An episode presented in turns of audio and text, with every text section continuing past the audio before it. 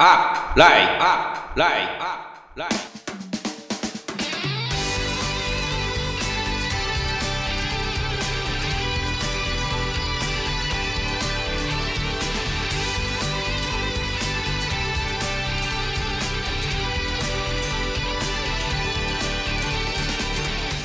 この番組はユーティリティユニバーサルピープルプレイを合言葉に気分の向上バイクライフの向上を目指すバイク系ネットラジオです。ようこそアップライドへ。私この番組のパーソナリティケンヤです。どうぞ最後までお付き合いください。皆さんお変わりはないでしょうか？えー、気がつけば今年もあっという間に折り返しの6月になってしまいました。という私はと言いますと今シーズンはですね割とバイクに乗れてるんじゃないかなというふうに思ってるんですが先日5月の末ですね兵庫県の霞っていうところがあるんですけどこの霞までツーリングに出かけてまあおしゃれで美味しい海鮮のお店でランチをして帰ってきました。この霞っていうところなんですが海に面した漁港町。まあ町自体は小さいんですけれどまあ漁港町でしてまあ有名なのがズワイガニ。こちらが有名な場所でして霞ガニというブランドになっているそんな小さな漁港町です。海といえば先日5月25日と26日にかけて SSTR が開催されました、えー、ご存知の方とかね、えー、参加された方も多いかと思うんですけれど SSTR とはサンライズ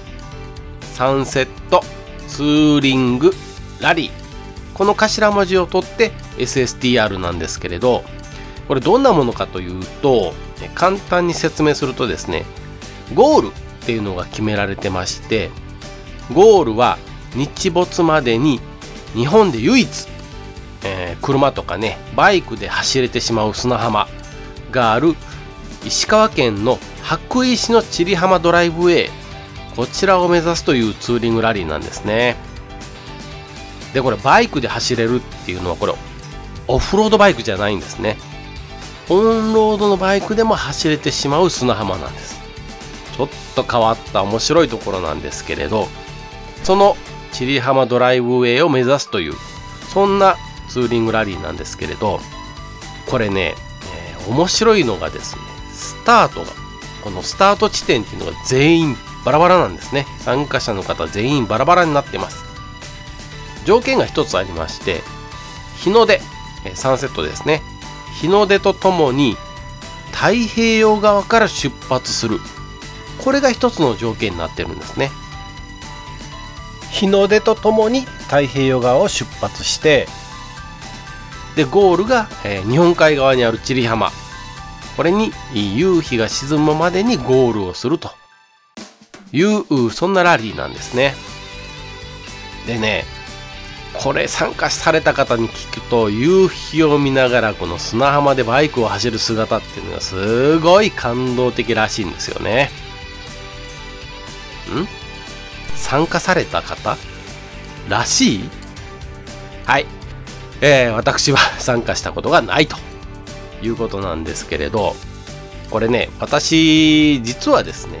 小さい頃にパリ・ダカールラリーっていう、まあ、ご存知の方いらっしゃるかと思うんですけどこのパリ高っていうものにすごい憧れまして、まあ、本当にこれえ参加したいレースなんですけれどまあそれに憧れててこれをモチーフにした、えー、ものがこの SSTR っていうものなんですね。でこの SSTR に本当参加したいんですけれどでそれを知ってらっしゃる方がね、えー、まあこの SSTR の募集が始まるとまあ、参加しましょうケンさん行きましょうっていう、まあ、声をかけていただくんですけれど、えー、今年はですね、まあ、行けるかなと思ってたんですけれどね、えー、土日両日とも仕事の日と重なってしまいましてまあ、参加できずということで来年に持ち越しということになってしまいました。でね、えー、まあ、これ来年に持ち越しっていう話にもつながるんですけれどこの千里浜の砂浜なんですが実は毎年1メーターずつ侵食されて砂浜がなくなっているそうなんですね。これね確かに私が、うん、20代の前半の頃かな初めて行ったのは。その頃と比べるとほんと砂浜が狭くなったなっていうのを、まあ、ひしひしと感じるんですね、まあ、詳しいことは千里浜再生プロジェクト。千里浜再生プロジェクトですね。こちらのホームページをご覧いただくと分かるんですけれど本当にねあの20年前と比べたらやっぱり 20m 以上、まあ、砂浜が少なくなったのかなというふうに感じます。これね、えー、少なくなるっていうのは何て言うんですかね。波打ち際から岸の方ですね、えー、いわゆる奥行きですよね、えー、砂浜じゃなくて奥行きがどんどんどんどん狭くなっているということなのでまあこの調子でいくといつかは砂浜自体がなくなってしまうっていう可能性もあります。あのー、まあ微力ながら少しでも何かこう協力できたらなと思ってます。でもしそれがね、えー、あのこの番組で、えー、実行する時が来ましたらまあ、その際は応援のほどよろしくお願いいたしますと。いうことです。さて話は変わるのですが前回のルイさんグッドスピードのルイさんですね、えー、をゲストでお招きした時の回のことなんですがその中でサスペンションと空気のお話空気圧ですね。のお話をさせていただきました。で一つちょっと訂正をさせてください。えー、話の中で最近はツーリングバイクにも伸び側にプリロードの調整があるっていう話を、まあ、ルイさんの方がされていましたけれどこちらは正しくはダンパーの調整がある。の間違いでした。これね、えー、まあルイさんが自分で喋られてて後から、あのー、アップした放送を聞いてあれ俺間違ってるじゃんっていうのを気がつかれたんですけれどこれ収録してる時はねお正月の時でして あのおとそ気分で話してましたので全く気がつかずで、えー、私の方も編集の時に全然気がつかずにあのアップしてしまいまして、まあ、それを聞いたルイさんの方があの俺間違ってるやん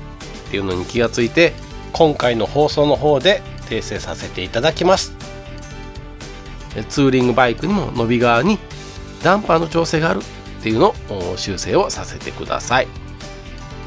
あとですね、え、もう一つ。これは修正ではないんですけれど空気圧の話の中で空気圧が乗り心地や走りにつながるっていうお話をさせていただきました。まあこれね、えー、まあ他にも安全っていう部分にも直結してるんですけれど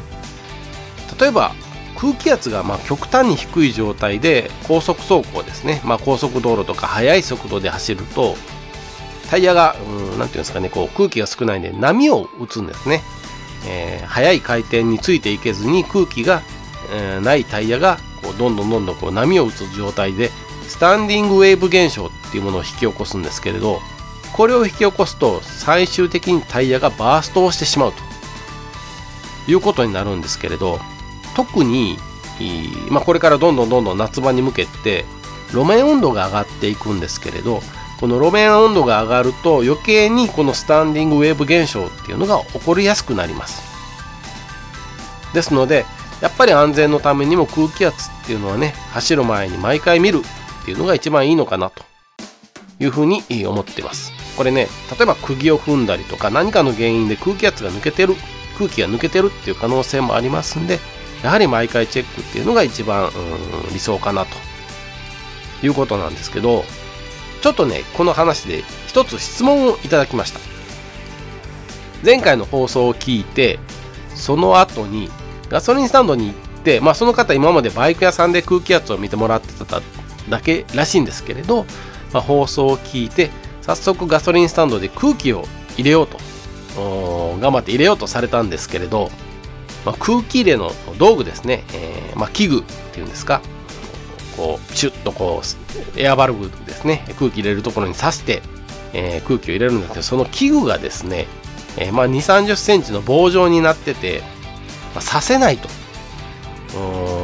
いうので困ってますっていうお問い合わせをいただきました、まあ、確かにお問い合わせをいただいてから、まあ、あちこちのガソリンスタンドに行ったついでに空気圧 ごめんなさい空気入れのところまで、えー、歩いて行って空気入れのその器具の形状を調べました、まあ、ほとんどセルフなんですけれど確かにねあのバイクに使える空気入れっていうのはもうほぼなかったです。申し訳ございませんでした。えっ、とねこれ実はちゃんと対策があるんですけれどエクステンションバルブっていう、えー、ん？えっ、とエクステンションエアバルブっていうのかな、えー、エクステンションエアバルブっていうのがありましてこれどういったものかというと L 字型のエアバルブなんですね。っていうのがありまして既存のエアバルブこれ普段あの皆様のタイヤのから生えてる空気を入れるとこですね。エアバルブ。I の字ですよね。普通はまっすぐの棒状のものなんですけど。その先にこの L 字型のエアバルブが取り付けられるっていうものなんですけど。どういうことかというとこの L になった部分を皆さんのそのキャップがついてますよね。ネジのように回して外すとその L 字型のエクステンションエアバルブっていうのは、えー、これもまあ、メスメスっていうんですかね。メス側というかあの溝が切ってありましてそれを皆さんのタイヤから出てるエアバルブオスですよね。ここに取り付けるぐるぐる締めながらネジで締めてって取り付けるっていうものなんですね。で反対側はこのエクステンションエアバルブもオスのようになってますんでここに空気を入れるということになるので、まあ、空気を入れる口エアバルブが真横を向くという状態を作り出すことができるんです。まあこれをつけてしまえばどこのガソリンスタンドでも空気を入れることができるというものなんですけれどこれちょっと1点ご注意していただきたいのはこのエクステンションエアバルブですね。これを付け外しするときに、まあ、エアが少し抜けるっていうことなんですね。これどういうことかというとまあさっき言いましたようにそのオスの部分に、まあ、溝が切ってあるネジの部分に締め込んでいきますんでその締め込む瞬間に少しエアが抜けてしまうっていうことなんですね。じゃあつけっぱなしでいいじゃんって思われるかもしれないんですけれど絶対にダメなんですよね。あの、まあ、詳しいことはあの調べてもらえればわかるかと思うんですけどこのエクステンションエアバルブのつけっぱなしっていうのはもう絶対に NG なんです。じゃあどうしたらいいかっていうとまあ、空気入れですね、えー、そのエクステンションエアバルブをつけた状態でその空気入れで少し多めに空気入れてください。少し多めに空気を入れてあとはエアゲージですね、えー、これを使ってエアを抜きながら調節するようにしてみるっていうのが一番ベストかと思います。でこのエアゲージ。これホームセンターに行けば多分エーモンさんのやつがうん売ってるんじゃないかなと思います。だいたい1000円前後ぐらいですんでこれ1つ持っておけばいつも同じゲージで測った同じ空気圧で乗れるのでまあおすすめですします。これ私自身も高校生の時ぐらいに買ったまあエーモンさんのエアゲージを今でも持っているんですよね。でこれそんな1000円ぐらいのエアゲージで大丈夫なのっって思われる方結構いらっしゃるかと思うんですが私あのマスターゲージって言われるね、うん、これタイヤ屋さんとかが持ってるんですけどまあ全く狂いのないその空気圧のゲージっていうのがあるんですけれど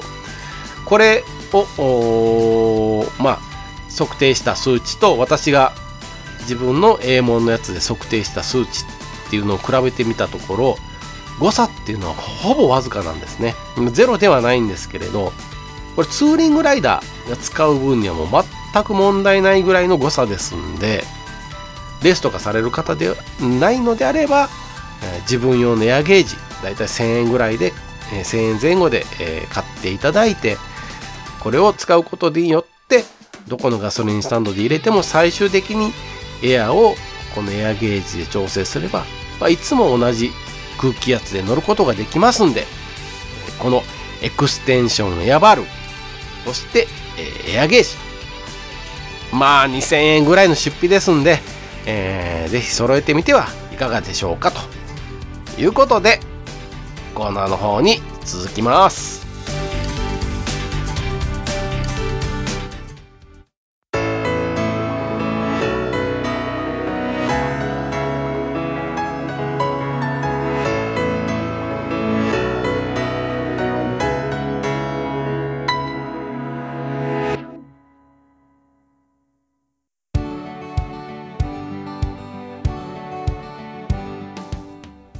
コーナーの方に行きます。えー、今回のコーナーなんですが、今回はツーリングマップルについてお話をさせていただきます。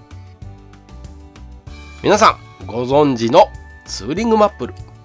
と昭文社さんが発行するツーリングライダー向けの地図でして、まあ、その情報の多くが実際に走ったライダーさんからたちのもの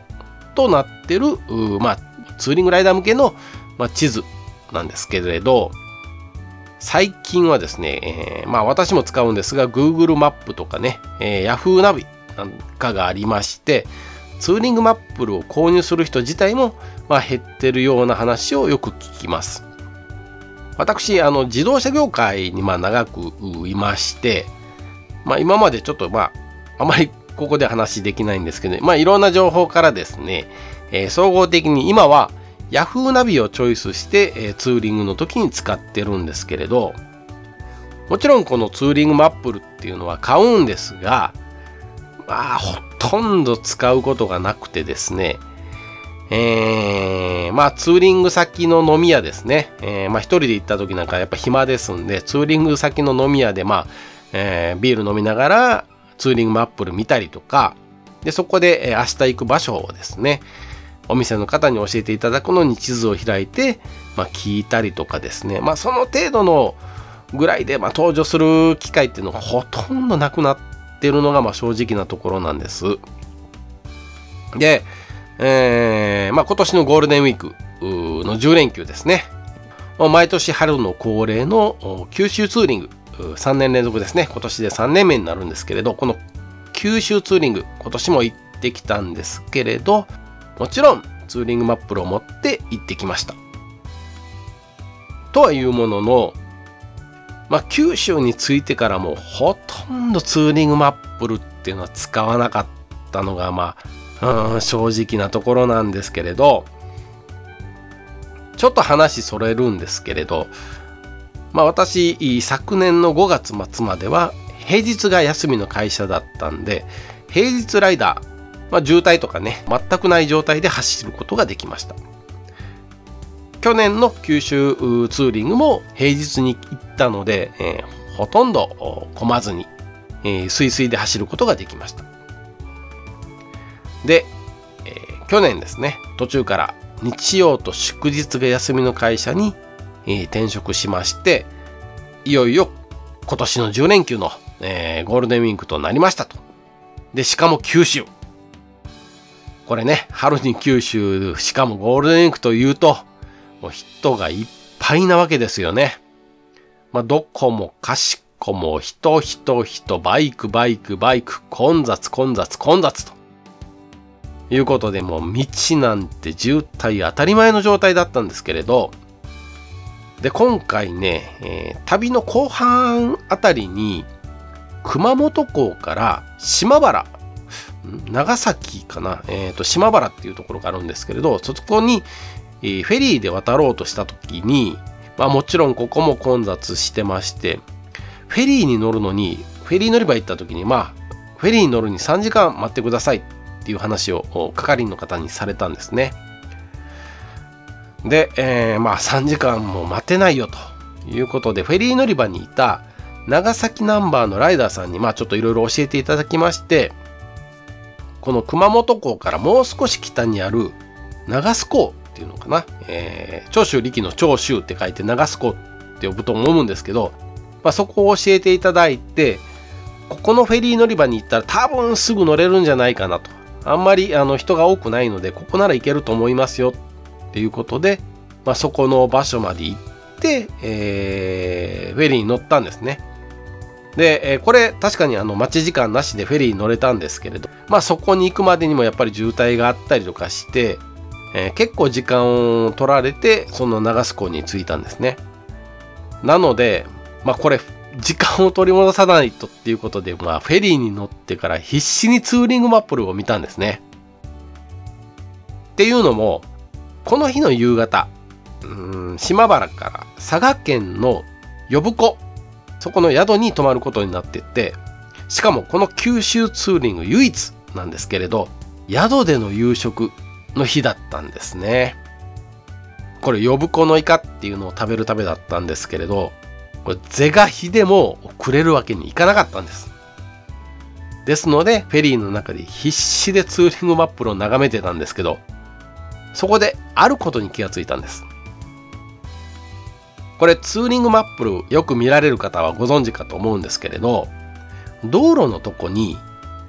交通量も少なく回送路とか、まあ、単純に回送路とかコーナーが快適そんなコメントがついている道ってあるじゃないですかね。これねこの道を走ったらもしかして渋滞とか混雑がないんじゃないかと。交通量も少なく回送路って書いてあるんですからこれもしかして抜け道なんじゃないかなというふうに思って船の中で必死にその道を選んでちょっと大回りだったんですけれどルートの組み立てをしたんですがまあこれが大正解でしてヤフーナビで見るとこんな町から離れた道でこんな山の中で道でこんな大回りで大丈夫なのかなと思ってたんですけれどほんと回送路でまあ一気に時間を取り戻して予定時刻宿に着く予定時刻の17時ほぼぴったりに宿に到着することができました。で、まあ、今回のその経験を得て改めて思ったんですけれどツーリングマップルっていうのは、まあ、地図であって地図ではないのかなと。まあどういうことかというと我々ツーリングライダーが欲しい情報がぎっしりと詰まった、まあ、ツーリングライダーのためのツーリングアイテム、まあ、ツーリングマップルですよね。なんじゃないかなというふうに感じました。これちょっとまあ大げさかもしれないんですけれど、もしお手元に今ツーリングマップルをお持ちの方がいらっしゃったら、ちょっと開いて、えー、じっくり読んでみてください。で、えー、そこの道を行けば、たとえ土曜日、日曜日であっても、混雑を避けて走ることができるかもしれないです。このツーリングマップルを制作されてる小文社さんなんですけれど、ちょっとネットとかでもいろいろ見るんですけれど、かなりちょっと経営が厳しいようでして、えー、まあ、リストラとかされてる状態なんですね。で、まあ、ツイッターを見てるとかなり頑張っててらっしゃいまして、いろんな情報を求めたりとか、えー、我々のね、ツーリングライダーの写真をツーリングマップルに掲載していただいたりとかしてかなり頑張ってらっしゃるんで、まあ、こんなね、ライダーのための親切な雑誌が、雑誌というかまあマップですね、えー、地図がなくならないように頑張ってほしいと思ってますんで、えー、頑張れ長文社さんということで、えー、何もできませんけれど応援してます。では、短いですけれど、続いてエンディングいきます。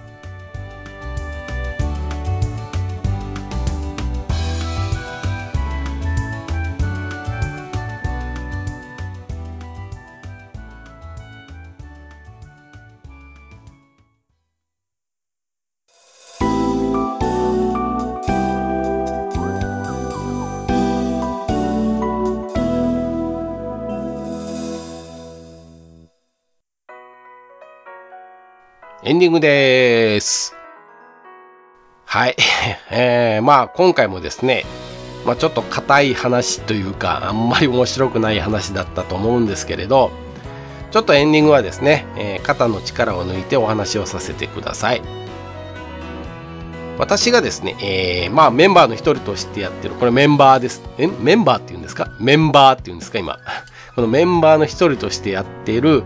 まあもう一つの番組、アップライドの親番組ですね。えー、フリースタイルっていう番組があるんですけれど、こちらで皆さんにツイッターを強くお勧めしてまして、昨年、ツイッターの促進を含めて、お題ツーリングっていうのをまあ何度かさせていただいたんですね。これどういったものかというと、まあ我々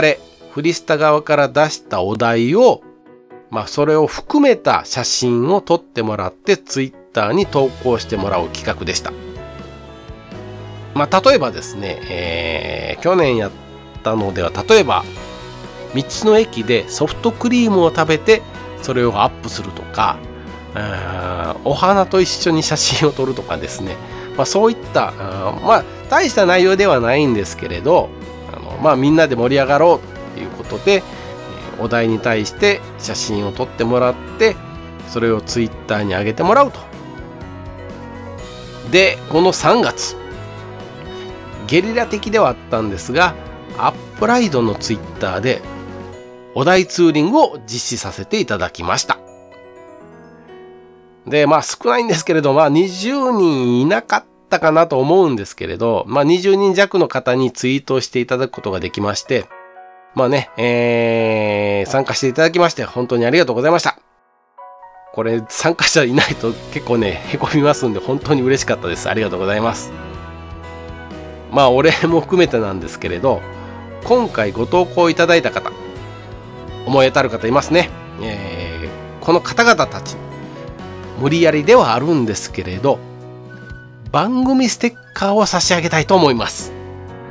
はい、無理やりなんですね。はい。これ実はですね、ステッカー今、えー、まだ出来上がってないんですけれど、ちょっといろんな原案を含めながら作っております。私の以前からの、ま、希望というか、え、願望ではあったんですけれど、切り文字のステッカーですね。